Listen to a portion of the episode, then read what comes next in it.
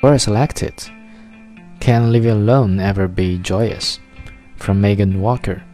I love my husband and I'm not at all sorry I got married, but I confess there are times I long for the days when I lived alone. I enjoy my own company, and in fact, I still need time alone pretty frequently to decompress.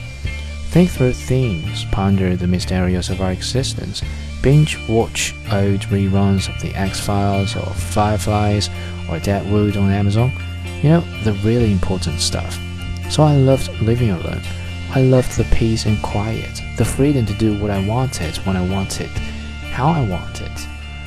And I could decorate my house any way I like it. I could cook whatever I felt like eating, or not if I didn't feel like cooking.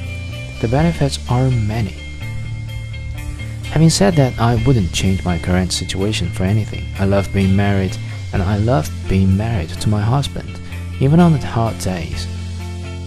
I think the point is to make the most out of where you are at, where you are there, when you are there. Life is constantly changing. Living on your own isn't any better or worse than living with someone. It's just a different state of being, and there are benefits and drawbacks to it, just like with any other state of being. You won't always live alone, so my encouragement would be to make the most out of the time you have while you've got it.